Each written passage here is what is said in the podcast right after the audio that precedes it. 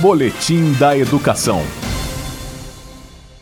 A presença de celulares, tablets, softwares e games fazem parte da vida dos estudantes e isso não pode ser ignorado nos processos de ensino e de aprendizagem. Com essas ferramentas, uma nova relação com conhecimento já foi estabelecida.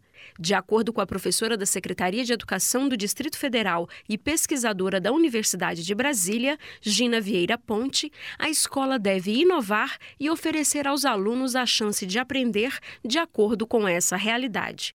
Pensando que a gente está no exato momento histórico em que a gente percebe que o modelo educacional que nos trouxe até aqui ele foi muito importante, ele formou gerações, mas ele já não encontra muito sentido para essa geração de nativos digitais que tem acessado a informação e o conhecimento a partir de outras estratégias para além da escola. Então, eu acho que é importante a gente pensar em como transformar a escola nesse espaço onde o jovem sinta prazer em estar, onde ele veja sentido no que está aprendendo, onde o professor e a professora se sintam motivados.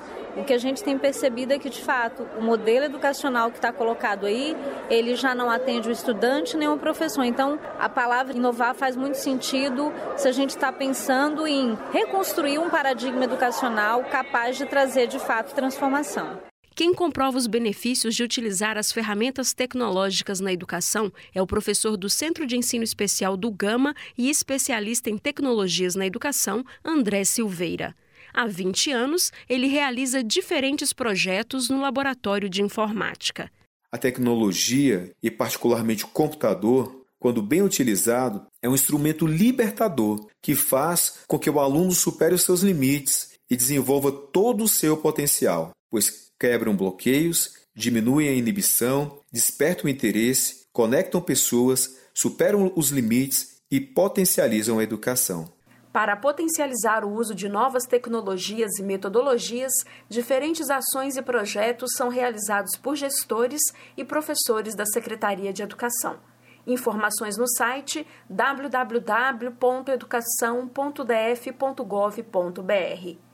Jaqueline Pontevedra, da Secretaria de Educação, para a Cultura FM. Boletim da Educação.